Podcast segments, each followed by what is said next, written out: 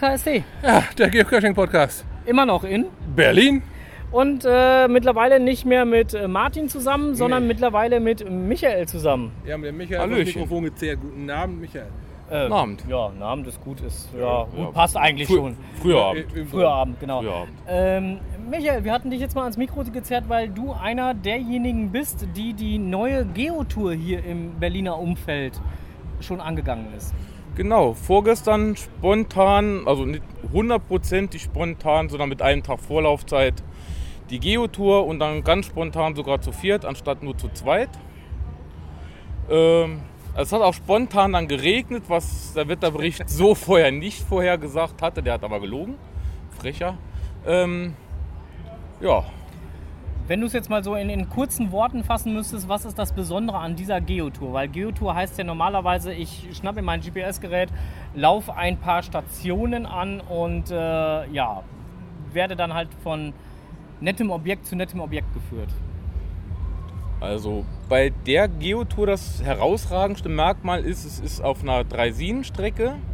Sprich, man kann sich eine Dreisine ausleihen. Das kostet dann in dem Fall 18 Euro pro Person für die etwa 20 Kilometer lange Strecke und dann auch wieder zurück.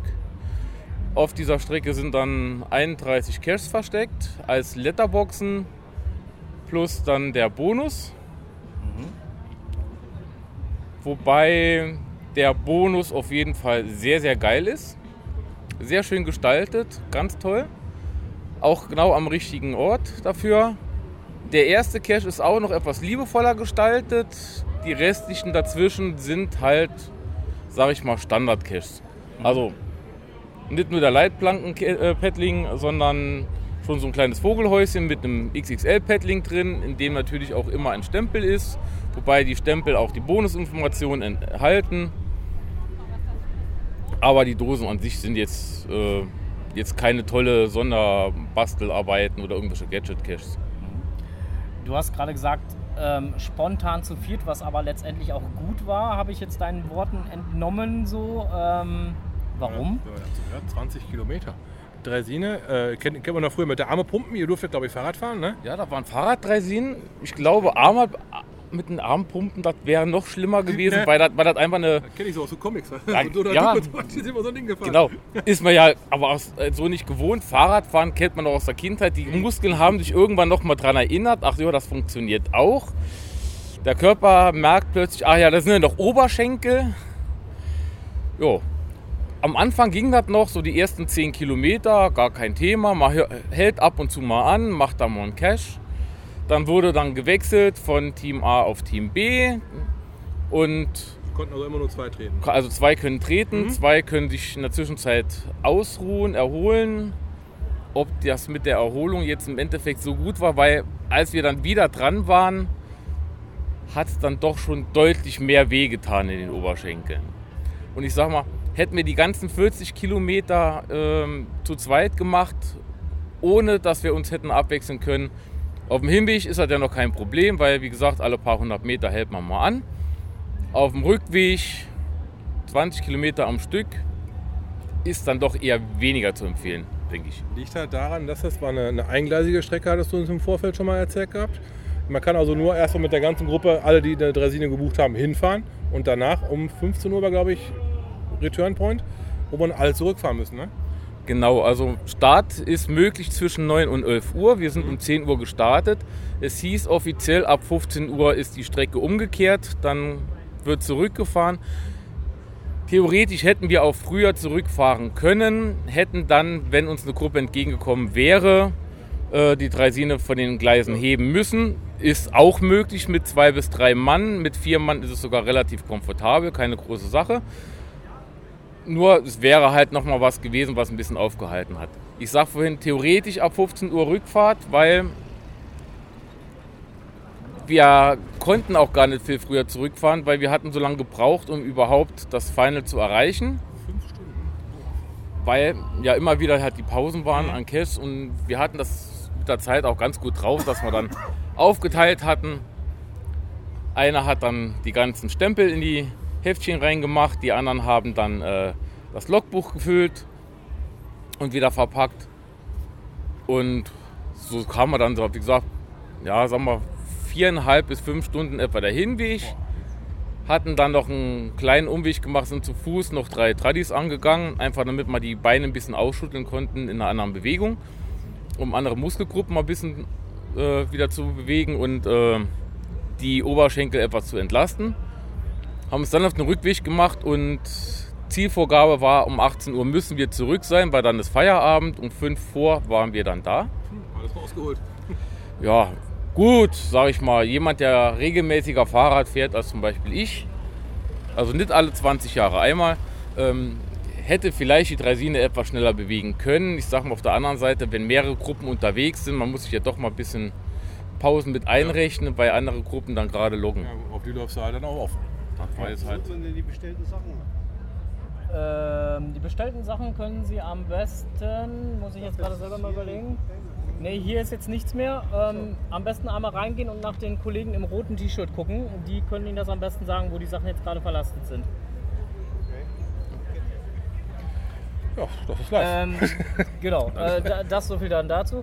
Ähm, jetzt mal, äh, um nochmal auf die Dresinenfahrt zurückzukommen. Wenn du jetzt äh, mit der Dresine gefahren bist und die Geotour jetzt gemacht hast, wenn du jetzt Pro und Contra mal gegenüberstellen würdest, ähm, was, was war gut, was war eben ja, optimierungsbedürftig? Sag mal, gut, ähm, am Anfang ist es so, zwischen der ersten Dose gleich am Anfang und der zweiten Dose liegt so ein Abstand von 4,2 Kilometer war das, Luftlinie. Hat in dem Fall auch Sinn gemacht, weil das ist die Strecke, die dann auch so für Schnuppertouren genutzt wird. Das heißt, das sind auch Sonntagsausflügler, die nochmal so eine kleine Dreisinentour machen wollen. Ähm, optimierungsbedürftig wäre da vielleicht der Standort der zweiten Dose, die war nicht direkt vor dem Bahnhof, was bei uns dazu geführt hat, wir hatten angehalten, um die Dose zu loggen. Hinter uns kam eine Gruppe, wollte vorbei, wir heben die Dreisine von den Schienen. Die Gruppe fährt an uns vorbei, 30 Meter vor, steigt aus, geht ins Lokal, geht erstmal ein Bierchen trinken. Wir schieben unsere Dreisinen neben den Gleisen 30 Meter nach vorne an den anderen Dreisinen vorbei, heben sie wieder auf Wäre die Dose jetzt hinterm Bahnhof direkt gewesen, nicht vorne dran, hätte man sich das gespart. Ich denke, wenn mehr Frequenz auf der Strecke wäre, wäre das schon auf jeden Fall definitiv ein Pluspunkt.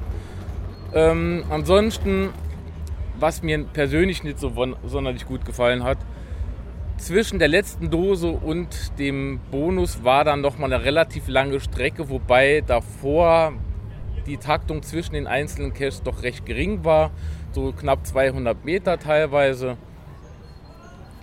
Ich konnte jetzt nicht nachvollziehen, warum die nicht etwas weiter auseinandergezogen waren und man dann nicht mehr so viel Freiraum hatte vor äh, dem Final. Hätte vielleicht für etwas mehr Abwechslung gesorgt. Was ein kleiner Nachteil an dem Ganzen ist, aber das ist einfach technisch bedingt. Man muss anschließend die Strecke wieder zurück und dann sind die Caches an der Strecke halt schon gemacht. Das ist jetzt auch ein ja, ein kleiner, kleiner Minuspunkt, aber es ist halt eine eingleisige Strecke. Man kann jetzt nicht zwei Geotouren auf einer Strecke liegen. Das funktioniert ja auch nicht wegen Abstandsproblematik. Rein theoretisch äh, hatten wir ja gestern noch mal schon mal kurz drüber gesprochen, wäre es ja auch denkbar, eventuell jede zweite Dose erstmal nur anzufahren, oder? Also, ohne jetzt zu viel zu verraten zu wollen. Ohne jetzt zu viel verraten zu wollen, sage ich mir, äh, der durchschnittliche Geocacher ist ja nicht gerade auf den Kopf gefallen, auch was es angeht, wenn man mit geringen Hinweisen schon Zahlen ermitteln möchte. Das ist also keine Hexerei, da kann man, ich versuche gerade nicht zu spoilern. also theoretisch wäre es durchaus möglich, dass man so jede zweite oder dritte Dose mal auslässt, kann sich dann schon denken, was in, an Bonusinformationen in den nächsten Dosen steht und hätte dann noch was für einen Rückweg. Können wir dann so mehrere äh, Pausen einplanen. Du hattest vorhin schon gesagt, Resine kostet äh, Geld, zum, äh, damit man sie halt mieten kann. Ähm, würdest du so eine Tour, also jetzt nicht die gleiche Tour, das macht man ja eh nicht normal, aber generell so eine Tour nochmal machen? Das ist eine sehr gute Frage. Würde ich so eine Tour nochmal machen? Wenn, dann würde ich, also wenn es jetzt nicht um Geocaching geht, vielleicht eher eine kleinere Tour machen, äh, weil das war doch schon sehr anstrengend auf der großen Strecke. Ähm, man muss sagen, wir waren mit vier Personen unterwegs, 72 Euro dafür zahlen, war jetzt für einen Tage, ein Tagesspaß dann vielleicht doch ein bisschen viel. Ähm, wie gesagt, also nur als Privataktion hätte mir so eine kurze Runde dann eher besser gefallen. Es war natürlich ein Anreiz. Ich sage jetzt auch mal, es steht im Listing drin, man kann die Strecke auch zu Fuß gehen. Natürlich ist das durchaus möglich. Ich sage auf der anderen Seite doch schon sehr ambitioniert. Die 20 Kilometer hingehen, die 20 Kilometer zurückgehen und dann muss man halt größtenteils wirklich über die Gleise gehen, weil links und rechts kein Weg äh, dran vorbeiführt an vielen Stellen. Okay. Und ähm, das war jetzt so der finanzielle Rahmen nochmal ganz kurz. Um, wenn du jetzt generell guckst, äh, so die Tour, ähm, ja, würdest du so eine Tour denn so oder so nochmal machen? Meinst du jetzt eine Dreisin-Tour oder eine Geotour? Ne, eine Geotour jetzt. Also eine allgemein. Geotour auf jeden Fall würde ich gerne nochmal machen. Ich habe mir auch schon was rausgesucht für den nächsten Sommer. Da gibt es was in Österreich, in der Nähe von unserem Urlaubsziel. Das ist dann wieder ganz anders aufgezogen. Das ist dann über halt einen größeren Rahmen, wo man dann halt teilweise auch Strecken mit dem Auto zurücklegt, wo man auch nicht unbedingt darauf angewiesen ist, das Ganze an einem Stück zu machen, sondern es auf mehrere Tage verteilen kann.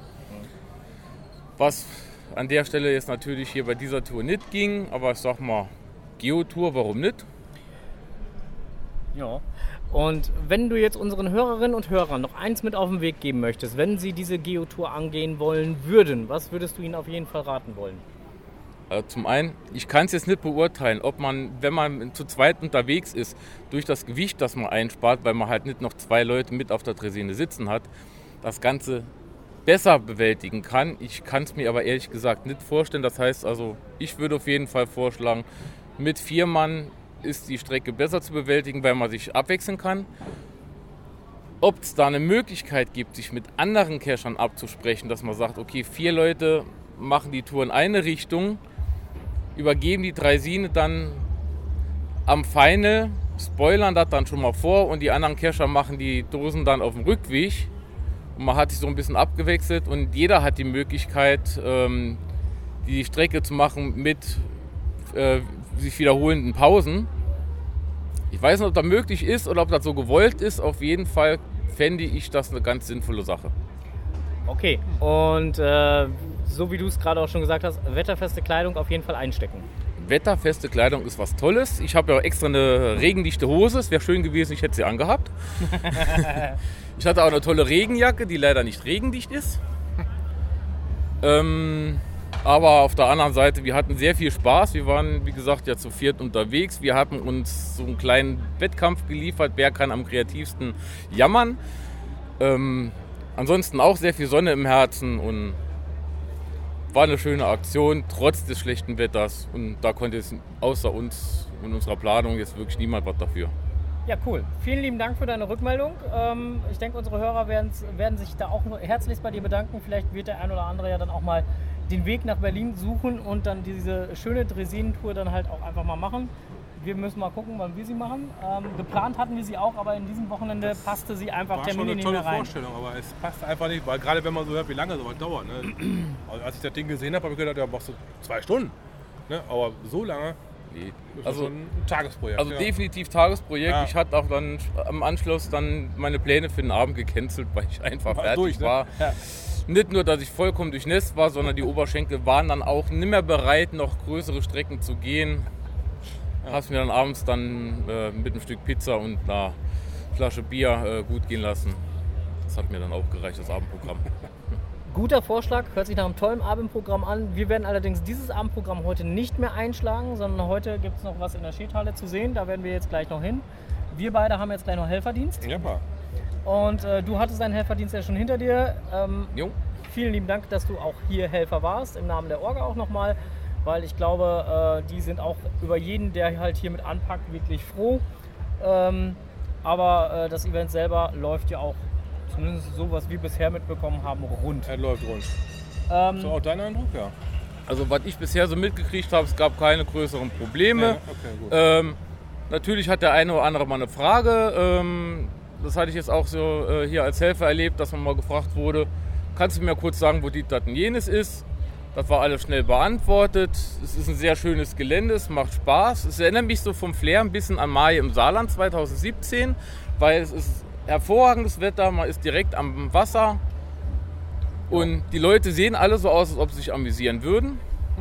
Es läuft halt. Das sieht Läuft, so aus, weil sie sich genau. amüsieren. Ja, genau. Genau, so. und insofern werden wir jetzt unserem Dienst nachgehen. Äh, Das war auch gerade der Grund, weswegen wir halt von diesem netten Herrn angesprochen wurden, ob wir wüssten, wo die äh, Sachen ausgegeben werden, weil wir schon unsere Helferkluft anhaben. Insofern ähm, werden wir uns jetzt an den Dienst machen und dir nochmal besten Dank und den Hörern viel Spaß beim Hören. Ja, bis dann. Bis dann. Tschüss.